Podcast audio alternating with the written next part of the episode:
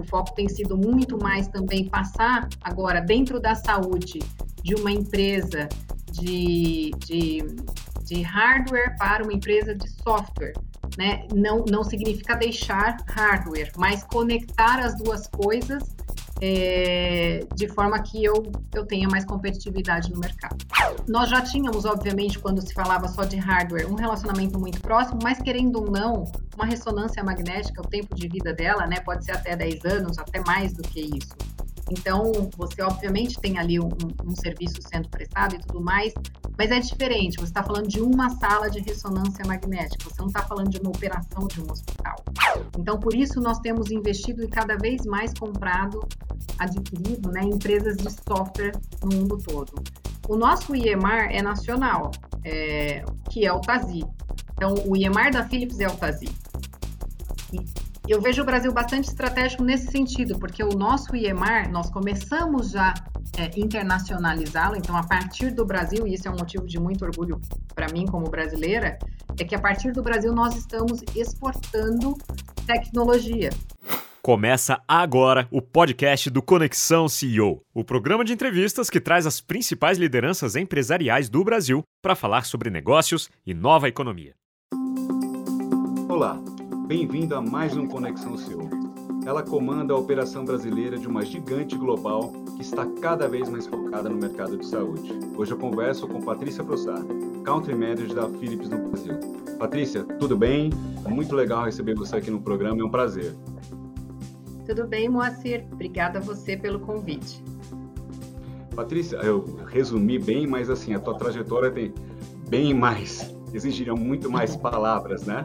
É, e acho que é uma, uma, uma, das coisas bacanas você é a primeira mulher a, a, ocupar esse cargo aqui no Brasil e já está um bom tempo ali na, na Philips também, mas o seu background é mais ali de você é formado em direito, tem uma série de formações muito assim nessa área, né? E já comandava a, a, a, você era head aqui de, de legal aqui da, da Philips na América Latina, né? Exato. né? Queria entender Exato. um pouquinho, fala um pouquinho dessa tua trajetória e dessa transição também, né? Uh, que exige Legal, mais aí gestão, acho que é bacana, né?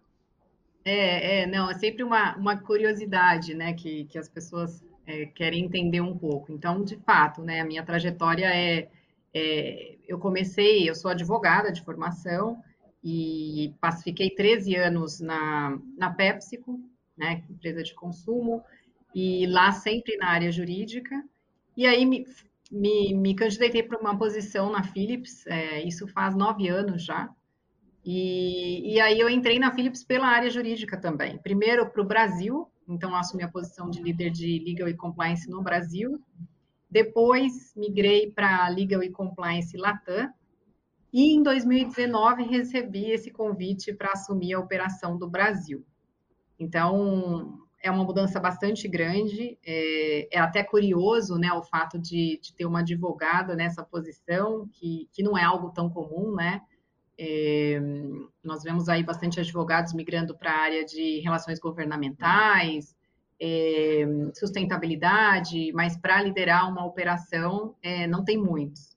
Então, foi bastante desafiador, está sendo, já vai fazer três anos que eu estou na posição é, do Brasil, e, mas eu acho assim que tem, tem muitos ganhos também. Eu acho que isso mostra um pouquinho do que a Philips é, pensa, né, sobre oportunidade e também diversidade, né? O fato de você ter uma, uma mulher e uma pessoa que é, vem com um background diferente também te dá a oportunidade de, de desafiar algumas coisas que talvez não tivessem sido desafiadas antes, né? Então eu, eu vejo isso de uma forma bastante positiva e também foi essa a intenção da empresa quanto do convite, e é realmente de, de colocar alguém que, que traga mais diversidade ainda e que possa fazer desafios que até então talvez não tivessem sido feitos.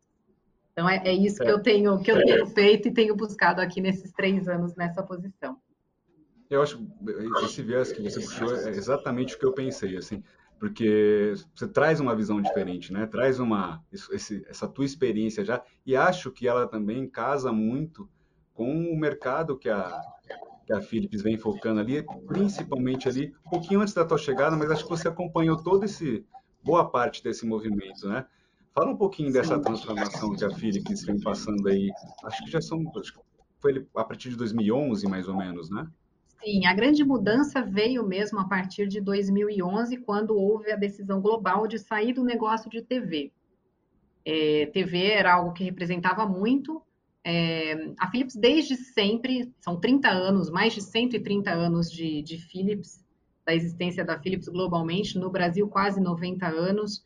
Então, é bastante tempo, tem bastante é, calço nesse solo, né? Então, é uma estrutura muito forte de uma organização que está bastante preparada e nenhuma empresa vive tanto tempo assim sem inovar e sem se transformar. E, e, eu não vejo que a transformação da Philips é algo que passou ou aconteceu, é uma coisa constante, né? Nós falamos de uma empresa que já fez lâmpadas, eh, já fez áudio e vídeo, recentemente, uma, a nossa saída mais recente foi do mercado de domestic appliance, então nós vendemos a divisão de, de domestic appliance, né, as air fryers, batedeiras, liquidificadores, cada vez mais para focar no mercado de saúde. Então essa grande mudança começou lá em 2011 com a saída do negócio de TV e tudo que a gente vem fazendo da saída do que não é estratégico agora para nós, que nossa estratégia é focar em saúde, isso vem sendo invertido é, e financiando a nossa estratégia atual, que é saúde, que é tecnologia em saúde. Então, o foco tem sido muito mais também passar agora dentro da saúde de uma empresa de, de, de hardware para uma empresa de software. Né? Não, não significa deixar hardware, mas conectar as duas coisas é, de forma que eu, eu tenha mais competitividade no mercado. Então, esse é o grande momento da empresa, essa transformação agora que, que já passou por saúde, já estamos bastante sedimentados na área da saúde e agora trazendo adicionais que são softwares, né, de gestão de saúde, é, bastante discussões sobre inteligência artificial. É, todas as nossas aquisições têm sido bastante centradas nesta evolução para o mercado de software, para um relacionamento mais de longo prazo com, com o cliente. Agora, é, antes de te falar propriamente um pouco mais dessas, dessas, dessa evolução, que assim, concordo inteiramente com vocês, qualquer empresa você não pode dar como 100% um processo concluído, é, é contínuo, né? é constante. É. Ainda mais uma transformação desse porte de uma, de uma empresa que, que tinha uma presença também tão forte e era conhecida né, a marca era tão conhecida por outros produtos, por outras categorias, né? É, me conta um pouquinho, antes de a gente falar propriamente dessas, dessas novos passos aí, né? Uh, qual é o contexto que está por trás, o porquê da Philips é, é, decidiu aí né, focar mais nessa área? porque tem uma série de coisas acontecendo na saúde e ela ficou ainda mais em evidência, essas coisas, essas questões, com a pandemia também. Me conta um pouquinho, eu sei que tem muita coisa, mas me conta um pouquinho desse panorama por trás. Olha, é, a decisão, quando tomada, né, de por que focar mais em saúde, primeiro é importante dizer que a Philips sempre trabalhou com saúde. É, nós temos um, um raio-x que foi utilizado no imperador da China em 1890 alguma coisa. Então, assim, desde sempre a gente trabalhou com saúde, mas o foco não era saúde. É, foi um mercado que foi muito sustentado e sustentável por muito tempo, o mercado de produto para consumo, né? É, porém, quando, quando olhamos para trás e para frente, principalmente, né, a visão era de que tinha muito mais que nós poderíamos contribuir com inovação em saúde e um pouco menos é, nos outros produtos que, que, até então nós tínhamos bastante. Nós inovamos muito em, em todos os produtos que nós é, colocamos no mercado. Muitos deles foram lançados pela Philips inicialmente. É, mas nós vimos que o mercado, a tendência para as nossas inovações, elas seriam melhores se aplicadas em saúde. Então, foi essa a decisão. Então, se olhou para frente e se viu dois mercados, basicamente, energia e saúde. Em saúde, nós já atuávamos, então optamos por ir para a área de saúde. Então, foi mais ou menos essa é, a tomada de decisão. E, acho que tem uma questão, a gente entra também no teu background, né? É, que acho que, que, é importante. Quando a gente olha hoje para a saúde, tem uma questão muito da, da, da, acho que uma das dos grandes desafios aí talvez seja essa fragmentação, né, do setor de informações, informações que se pedem no sistema, que tornam o sistema mais caro, né? Uh, tem a necessidade da, da, interoperabilidade que vocês falam muito também, né? Uh, e aí, quando a gente fala de dados, a gente fala de LGPD, que acho que entra diretamente também no, no, no cerne da tua trajetória. Fala um pouquinho desse contexto, Patrícia. Como é que isso influencia também a, o cenário? Aí? É, eu acho que você resumiu já. Na verdade, o futuro ele é bastante quando a gente fala de produtos, né? Ele é agnóstico é, e a gente precisa ter interoperabilidade. Então, é, os produtos eles vão ter que se conversar. Não dá para a gente achar que o mercado vai ser todo de um, de um lado ou de outro, né? Precisa haver essa conexão entre os vários sistemas e entre os vários produtos também. Por isso que o nosso portfólio ele já começa a ser cada vez mais agnóstico, ou seja, outras plataformas podem se conectar. É, e cada vez que e toda vez que a gente tem uma inovação, né, eu sempre digo que a legislação ela sempre está correndo atrás, a regulamentação ela está correndo atrás. Primeiro surge a inovação e depois a necessidade da regulamentação e da legislação. Não é o contrário. Então é fundamental, né, no meu papel é, e no papel de todas as organizações é, que também estão presentes nas associações, para se discutir justamente como a gente consegue ter uma regulamentação né, para o setor como um todo que permita é, essas inovações acontecerem. Né? O fluxo de informação ele precisa passar. Temos que atentar para a proteção de dados das pessoas, obviamente, mas qual é o limite disso de forma que a gente também não perca no grupo todo de informação aquilo que a gente pode usar como, por exemplo, melhorar políticas públicas, né, com, com, a gestão desses dados que passam a ser, que passa a ser possível através do momento que você tem a interoperabilidade, que ainda não está acontecendo fortemente, mas a tendência é que isso aconteça, é, como você usa essa informação de uma forma correta, legal, dentro da regulamentação, para gerar é, informação de melhorar processos, de melhorar a saúde, de melhorar aquela população, aquela região.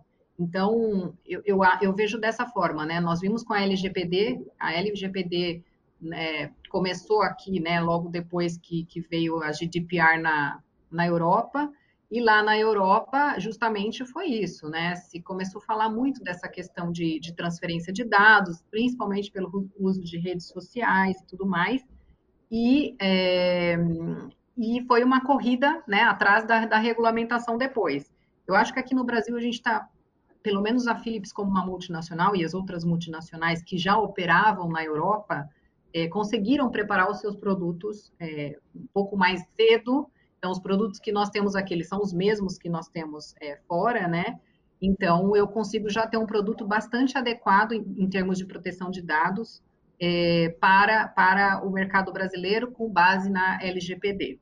Mas, como eu te disse, eu acho que a nossa posição, né, como líderes de empresa e como é, setor, né, e aí falando de setor de saúde, é fundamental para que a gente esteja próximo é, dos regulamentadores, é, de quem cria né, as leis e, e os regulamentos, para a gente mostrar a necessidade que se tem, às vezes, de transferência de dados de forma anonimizada, se for necessário, para se fazer as gestões públicas. Porque se nós não pudermos fazer, é, se nós formos bloqueados né, por, por, legislação e por regulamentação, claro que é, você começa a colocar bloqueios na inovação, é, e isso não é bom né, nem para o Brasil, nem para a população. Então, assim, dá para ser feito é, muito, e dá para ser feito, obviamente, dentro da regula regulamentação que já, que já está aí presente. Bom, a gente falou um pouco mais do macro do setor, né? Agora, recortando e pegando aquele gancho que você citou ali no início da conversa, dessa mudança mais da caixinha ali, né? Que a gente fala, da caixa, do hardware, para o software, né? Sem abandonar o hardware, mas uh, uh, priorizando ali, dando mais espaço para o software. Conta um pouquinho dessa, dessa mudança, uh, o que está por trás disso também, qual é o foco aí, quais são os nortes da Philips aqui no Brasil também? É, eu acho que é, todo mundo tem acompanhado né, uma grande mudança no mercado. O mercado ele, ele deixou bastante de ser indústria e passou, está passando a ser serviço. Todo mundo quer ter uma assinatura, todo mundo quer ter é, um relacionamento de longo prazo, uma renda recorrente. É, isso do ponto de vista da, da, da empresa, né, e, e, falando de Philips, é, também é para onde nós estamos indo. Nós queremos ter relacionamentos de longo prazo. Quando eu falo de uma instalação de software, é, por exemplo, nós temos um software de gestão hospitalar. Além dele ser o software do prontuário é, eletrônico, ele também é um software de gestão hospitalar, que faz a, a parte financeira, que faz a farmácia, é o TASI, que uhum. faz a farmácia, que faz toda a parte financeira, ele é o backbone do hospital, né? E, e, ou seja, eu estou no coração da operação do cliente. É, é uma responsabilidade gigante e, e, e eu tenho um relacionamento com, com, com quem está no, no, no, topo dessas organizações também, porque, obviamente, se eu mexo na operação deles, né, é, todo mundo está preocupado com que isso dê certo. Então, eu acho que as nossas relações, elas têm sido cada vez mais é, estreitas com os nossos clientes nesse sentido, é, e e é isso que, que, nos, que nos faz também é, entender e passar para este plano é, dos relacionamentos que são mensais, né, de faturamentos que passam a ser é, recorrentes, mensais, com novos formatos é, financeiros de relacionamento, que faz com que você fique ali com uma proximidade gigante do seu cliente. Então, isso é muito bom.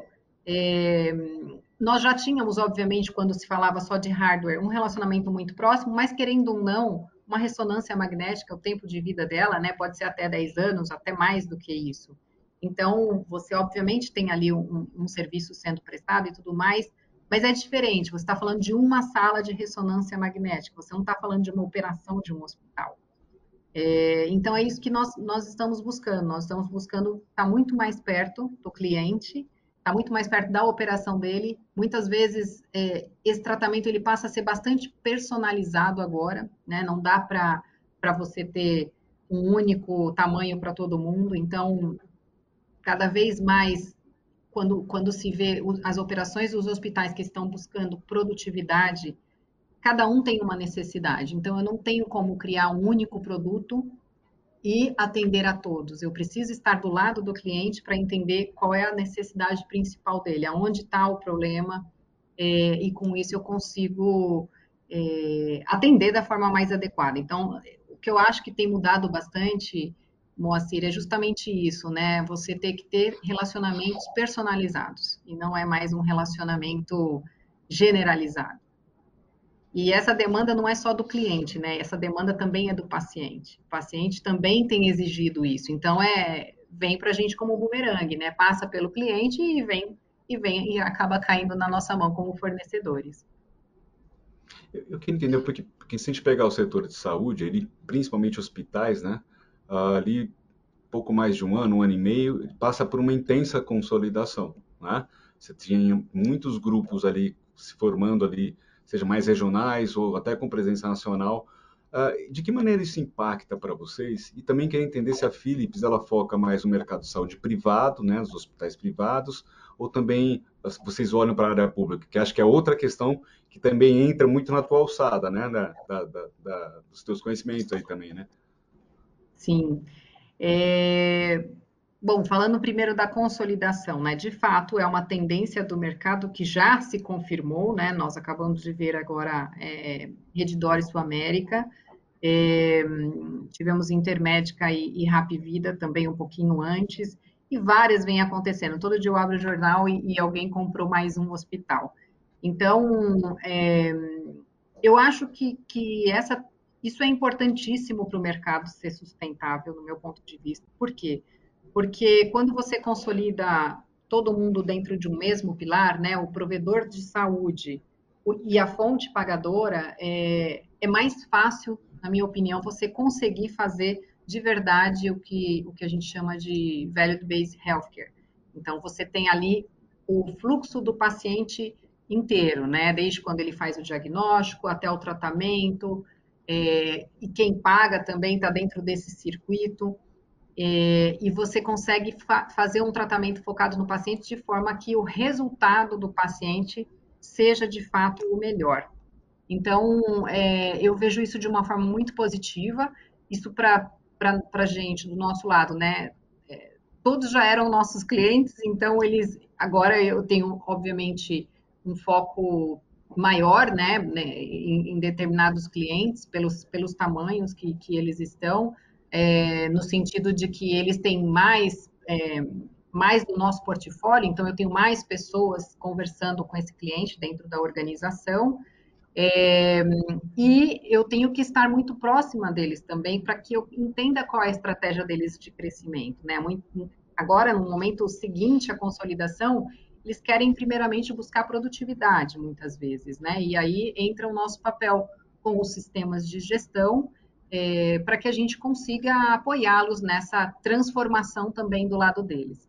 Então, isso falando um pouco dessa parte aí da, da verticalização e, e, dessa consolidação que vem acontecendo dentro do mercado. Falando de mercado público e privado, nós sempre atuamos em ambos. É, hoje ainda minha atuação é maior no privado.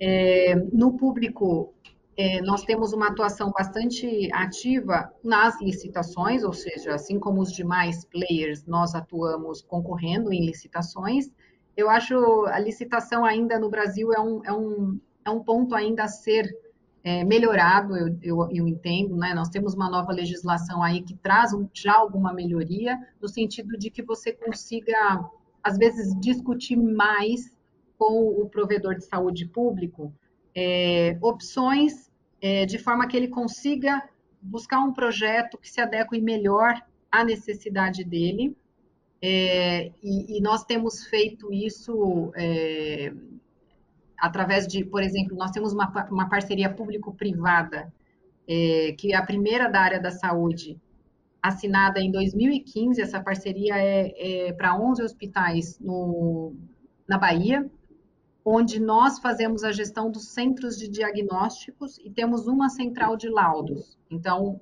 o governo lá lançou uma concorrência, é, e essa concorrência era para que se fizesse, fizesse a gestão de 11 centros de diagnósticos com uma central de laudo. Isso tra traz uma produtividade gigante.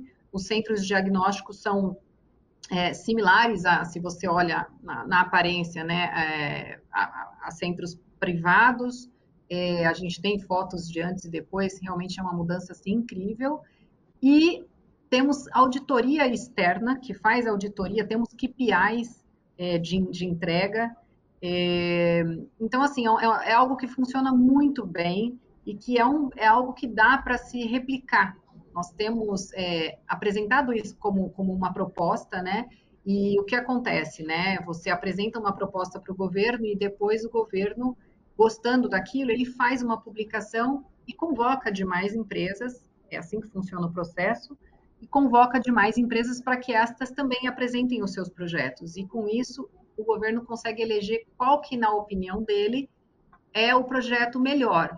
E aí, com base no que ele entende ser o melhor, e ele pode misturar vários desses projetos, por exemplo, aí ele faz uma nova publicação, daí de um edital, para que todo mundo possa concorrer. Ou seja, você sempre mantém a concorrência, você sempre resguarda os interesses da população, e você traz é, ideias e projetos que são às vezes mais inovadores é, do que simplesmente comprar uma ressonância ou simplesmente trocar um tomógrafo que, que já perdeu a sua vida útil, né? É, então eu acredito que o governo também tem olhado bastante para isso. É, nós já temos recebido alguns convites, é, temos visto aí alguns convites, né, publicados no sentido de que me mostre o que o que tem de novidade em São Paulo, recentemente aconteceu isso na parte de, é, de informática.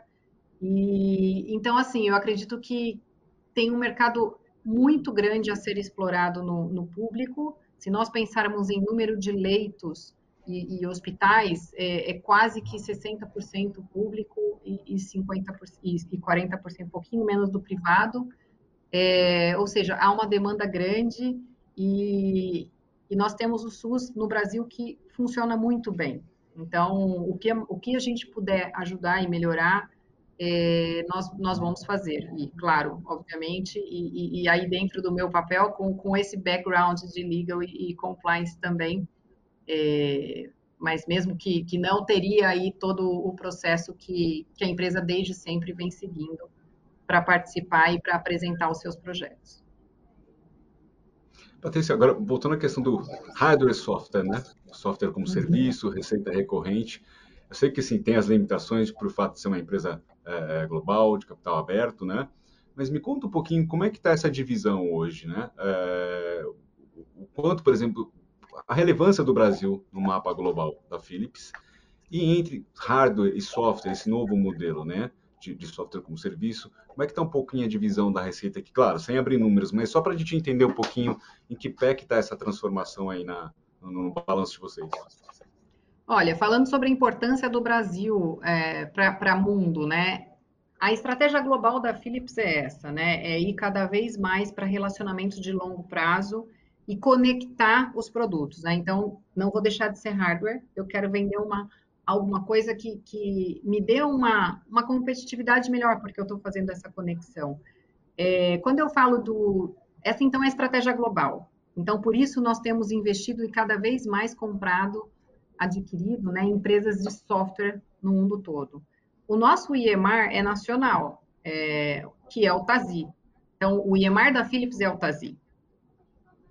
Eu vejo o Brasil bastante estratégico nesse sentido, porque o nosso IEMAR, nós começamos já é, internacionalizá-lo, então, a partir do Brasil, e isso é um motivo de muito orgulho para mim como brasileira, é que a partir do Brasil nós estamos exportando tecnologia. Então, o nosso software ele já foi internacionalizado para alguns países na Europa, para alguns países na América Latina, e isso demonstra a importância do Brasil neste, neste cenário todo, né? Porque é um produto que é o único IEMAR da Philips e nós já começamos a internacional, internacionalizá-lo, isso. É, então, isso, isso coloca o Brasil como, uma, como um, dentro do mapa como bastante estratégico por ter esse produto e por ter a fábrica aqui, né? A nossa fábrica de software fica em Blumenau, Blumenau né? é Blumenau. Nós temos é, já mais de mil funcionários lá desenvolvendo software e o plano é, é dobrar esse número em breve. Então, temos planos grandes aí de, de expansão, de expansão nessa área. É, qual era a outra parte da sua pergunta? Desculpa, você falou do IEMAR. Da, Era da questão mais da, da, da, da receita. Da receita, é. Um, é claro que ainda não é, é se você pensar. que demora somos, um pouco essa transição. É, né? nós somos muito mais é, ainda, né? Nós somos muito equipamentos e o ticket dos dois produtos é diferente, né? Quando você Sim. fala de uma ressonância, você está falando de um valor unitário muito maior. Quando você uhum. fala de software, o valor unitário é menor, mas você tem a recorrência. Então, até que isso aconteça, né? Ou seja, você faça um isso, vai, vai, levar um tempo ainda, né? Então, o que eu posso dizer é, ainda é muito grande do lado dos equipamentos, justamente por causa de, de, dessa fase que nós estamos, né? Ainda de arrancada aí com, com toda o revenue que vem do, do, dos demais. É, e pode ser que isso em algum momento faça esse cruzamento. É, mas, mas hoje ainda, ainda há uma, uma, uma, diferença por conta do momento, né? Agora, Patrícia, é bem interessante essa questão do Tazi. É, realmente, assim, acho que é, eu sempre achei muito legal quando você pega empresas globais e o Brasil ele começa a se destacar ali, né, por, por, por algo que ele desenvolve. Hoje, bom, desenvolvimento, inovação está tá conectado, está distribuído no mundo inteiro, ainda mais uma empresa do porte da Philips, né, de, do porte da Philips. Mas é legal que o Brasil também tem essa, uma, essa pegada dele né, global. Né? Uh, e fala um pouquinho do, do Tazio, que, acho que, que, eu acredito que é uma das grandes joias da coroa aí dessa oferta de software, né? global mesmo, como você disse. É. Quantos países ele está tá hoje? Uh, uh, se pudesse citar alguns países. E no Brasil, qual é a base que ele atende hoje? E o que, que me fala um pouquinho mais do que, que ele oferece, o que, que, que esse software traz? Tá. Bom, então, sim, para a gente aqui, é, para a Philips é assim a joia da coroa e é um produto que nós adquirimos de uma empresa é, brasileira em 2007, então já tem bastante tempo aí com a gente e é um produto que hoje está em mais de 1.400 clientes no Brasil. Então, é muita coisa, estamos nos maiores, se você, é, se você quiser saber, estamos em, nos maiores é, hospitais, né? Nós estamos na, na na BP, estamos no AC Camargo, estamos no Sírio, enfim, todos os maiores que você pensar, nós, nós, estamos. É, e, e, já começamos essa expansão. Então, já temos produto hoje no México, é, estamos começando um projeto no Chile, já temos um, um, um produto instalado na Colômbia, é, já temos na Austrália, no Japão, na Alemanha. Será que eu esqueci de alguém? De fato, é, na República Dominicana. De fato, é a linha de frente da Philips Global nessa, nessa área. Exatamente. E qual que é a diferença, né? Porque o, o, normalmente você tem um IEMAR, né, que é o prontuário eletrônico. O nosso TASI, ele, ele é mais que o prontuário, porque ele também é o, o, ele é toda a estrutura do hospital, né? Ele faz o financeiro, ele faz a farmácia, ele faz a, o resíduo da farmácia, então ele, ele faz toda a parte da administração do hospital e é, também é o prontuário eletrônico. Então, é, esse é o grande diferencial dele. É, é, um produto muito, muito aceito, muito trabalhado no mercado e é um produto que é a base para a transformação digital, né, de qualquer organização, porque se você não tem dado consolidado de uma forma é, organizada, você não consegue fazer nada. É, e a gente sabe que assim a consolidação de dados, a captura de dados, ela é bastante recente. 90% dos dados que existem, eles foram capturados nos últimos três anos.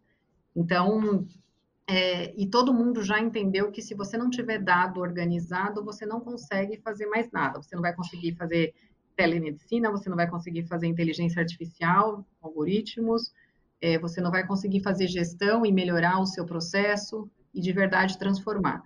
Então, eu vejo como, como um software que agrega muito, né? E nós temos exemplos de instituições que só de ter instalado o sistema já teve um lucro de 20%. Por quê? Porque deixou de ter muitas perdas no processo. Então, coisas que não estavam sendo consideradas, cobradas, é, ou mesmo estava se usando em excesso, é, isso não estava sendo visto. Então, a partir do momento de, só de instalar o produto, já se enxergou aí vários gaps e, e, e se organizou de forma que houve aí um ganho imediato. Então, é, esse é um dos lados, né? Além do lado de todo o ganho em potencial que você tem para fazer gestão de dado e para fazer o uso desse dado depois para melhorar a sua organização, para trazer inovação, como as, ah, os algoritmos de gestão, de, de gestão ou mesmo de tratamento. Patrícia, o que tem de mais novo, né? Você falou de Blumenau, uh, primeiro você falou de, de, ampliação dessa estrutura, né? Isso seria para esse ano? Tem um investimento já é, reservado para isso? Não sei se você pode é, falar para a gente, mas me fala um pouquinho dessa, dessa estrutura e dos planos aí para ampliar. Nós temos, é, sim, um investimento reservado para isso. O plano é dobrar de tamanho em número de é, do, do, que a gente é, faz desde lá. E nós tínhamos o, o, plano fisicamente de ampliar, de dobrar também. É, esse plano de dobrar especificamente de tamanho físico talvez ele seja um pouco revisto por conta da pandemia, no sentido de que talvez a gente não precise de um espaço ainda maior, já que agora todo mundo se adaptou um pouco ao esquema híbrido, né?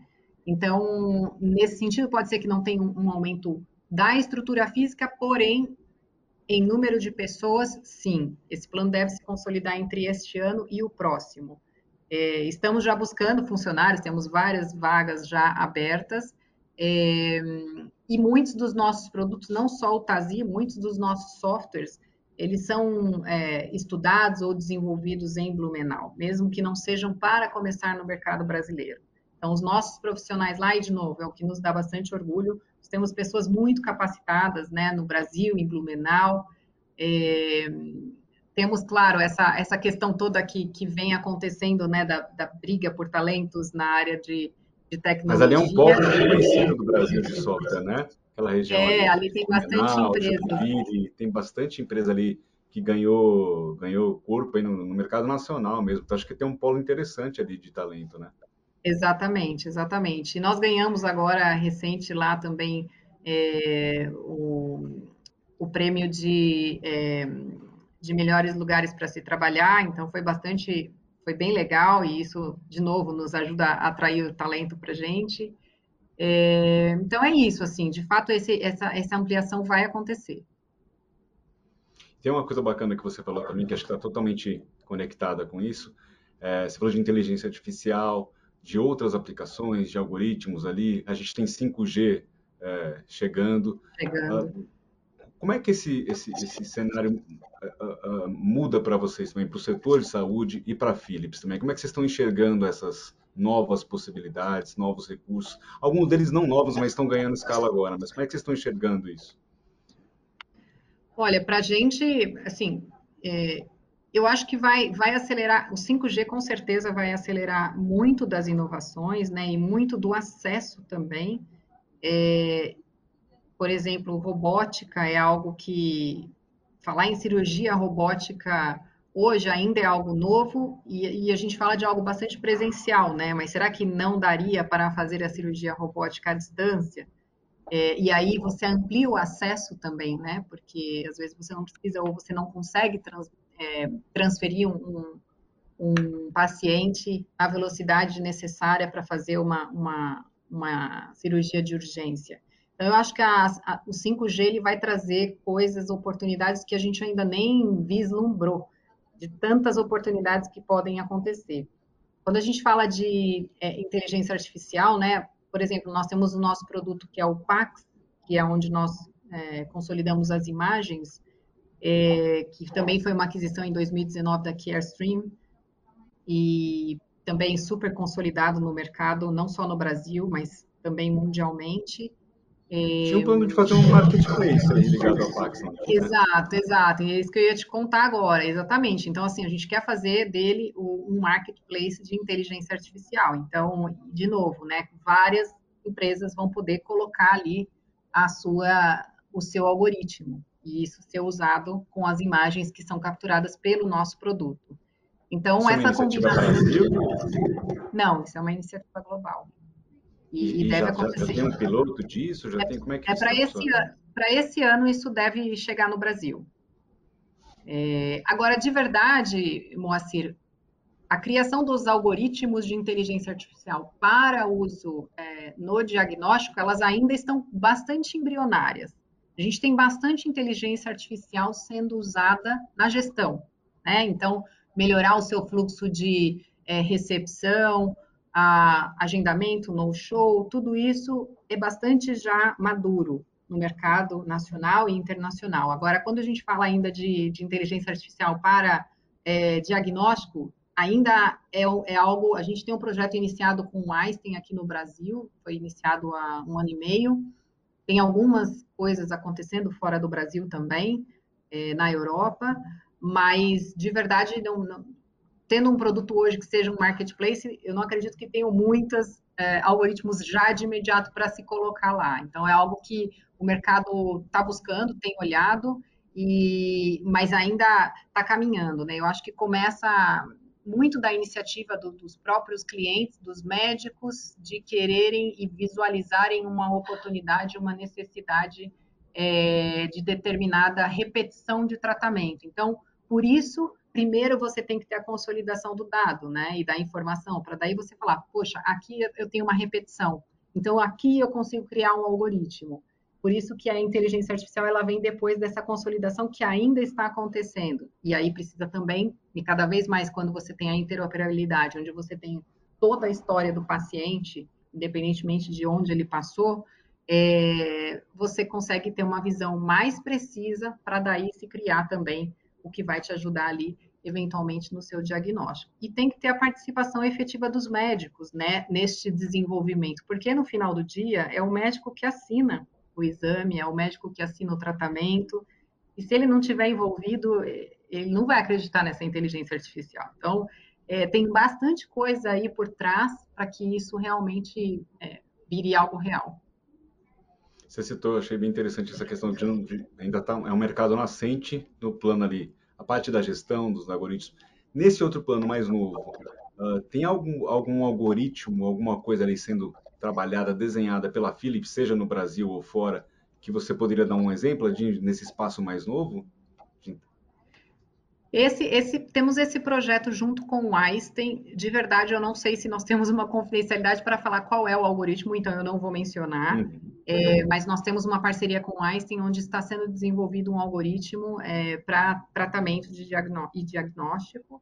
É, e sempre essas, é, esses projetos eles partem dos nossos clientes. Então, a Philips por si só não está criando nenhum algoritmo, porque eu preciso do dado e o dado primeiro é do paciente quem tem a propriedade dele muitas vezes, né, quem tem o acesso a ele é o cliente, já que o cliente tem a autorização do paciente para isso.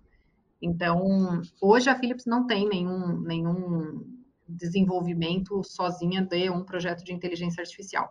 O que nós temos, é, por exemplo, são produtos que vão apoiar nesse desenvolvimento. Vou te dar um exemplo. Nós temos um, um produto que é um scanner de patologia.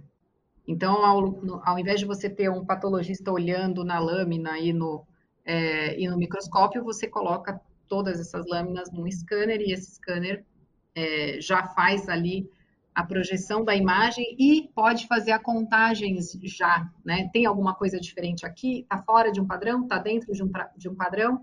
E já faz uma separação. Esse aqui vai para um médico mais especialista. Esse aqui está dentro do padrão, vai para o laudo. Então, esse tipo de produto que já traz dentro dele é, alguma inteligência, nós já temos. É, mas aí desenvolver algoritmo para tratamento especificamente é muito mais uma, o cliente que nos traz essa demanda e aí nós co-criamos e desenvolvemos um, um, produto com ele. É, Patrícia, a gente está tá puxando vários ganchos, mas a gente está infelizmente caminhando para o final. Eu queria falar um pouquinho também do teu pessoal, né? É, infelizmente, assim, por um lado, é cada vez, acho cada vez mais legal a mulher ter mais espaço e acho que é merecido. Uh, eu queria, eu quero trazer cada vez mais mulheres aqui, é, mas acho que infelizmente ainda é um retrato do mercado, né? Você tem essa essa evolução, mas ainda ela está longe de ser o ideal. Eu queria entender um pouquinho uh, uh, do teu prisma, né? Da tua ótica. Como é que foi essa, que desafios que você enfrentou? Como é que é lidar ainda também dosar família, dosar profissional. Me conta um pouquinho dessa, sobre essa ótica também. Olha, eu, é, eu consigo ter um bom equilíbrio.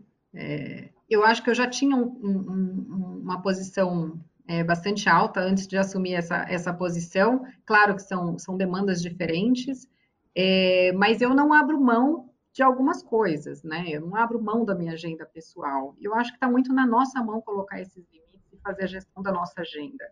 E isso independe da posição que você está, né? Eu vejo pessoas com é, fora da Philips ou dentro da Philips, às vezes com, com, né, com posições mais baixas que estão é, às vezes muito atarefadas. Eu vejo pessoas com posições aparentemente atarefadas, né? E, e, que dizem que não, não conseguem fazer essa gestão. Eu vejo pessoas que estão em posições mais altas e conseguem fazer. Então, assim, eu acho que é, dá para você fazer essa gestão independentemente do seu cargo.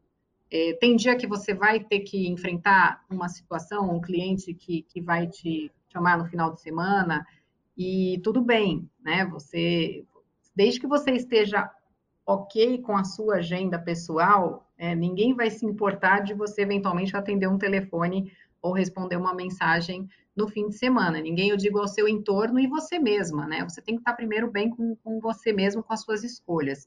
É, eu tenho feito isso e tem dado bastante certo.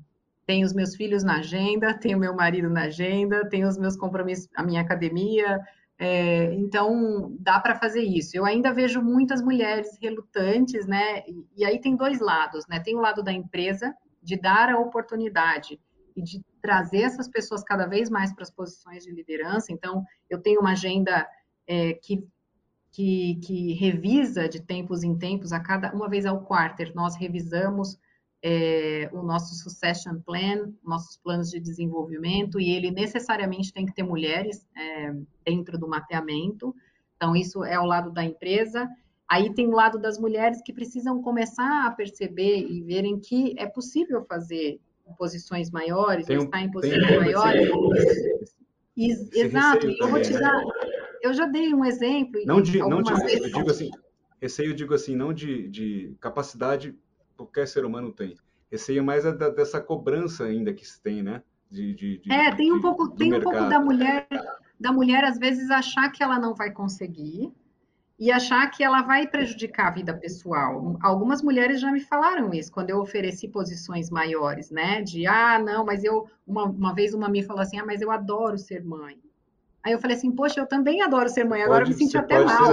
Mas você pode, né? exatamente. Então, é, eu tenho tentado aí mostrar on the job, né? Porque nada melhor do que você falar é você mostrar, e eu tenho feito isso, é, que dá para você fazer e atender as pessoas, e, e, atender as reuniões e ir embora no horário. E, então, assim, eu estou tentando mostrar isso on the job para que elas vejam e queiram aceitar essas posições.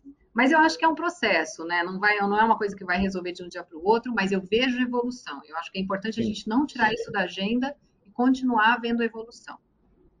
É, como você falou, assim, é, eu, eu, eu gostaria, sinceramente, que fosse mais rápido. Mas, assim, o importante é que está evoluindo. Se a gente olhar 5, 10 é. anos atrás, era, nossa, era totalmente diferente. E eu acho que, assim, tem evolução dos dois lados. Tem essa questão mesmo que você falou de, de, de você pode ser, você pode ser mãe, você pode ser executiva, seja qual for o escala, você pode fazer tudo, né? E, e, e aí, independentemente de gênero, é, as pessoas têm que aprender, acho que a lidar um pouco mais, dosar o profissional, né? E o, e o, e o, é. e o, o pessoal, porque acho que a pandemia expôs isso muito pra gente, né? Muito, muito. É. Eu adoro os dois, os dois papéis, então eu não seria Sim. feliz se eu fizesse só um ou só o outro. Um precisa do outro, né? É, é exatamente. Isso, é isso. Não, bacana, Patrícia, muito legal mesmo a conversa. Obrigado, viu? Obrigada a você, foi um prazer. Um abraço e até o próximo programa. Esse foi o Conexão CEO. Assine o nosso podcast, se inscreva no nosso canal no YouTube, Nelfeed Brasil, e na nossa newsletter no site www.nelfeed.com.br para receber notícias em seu e-mail.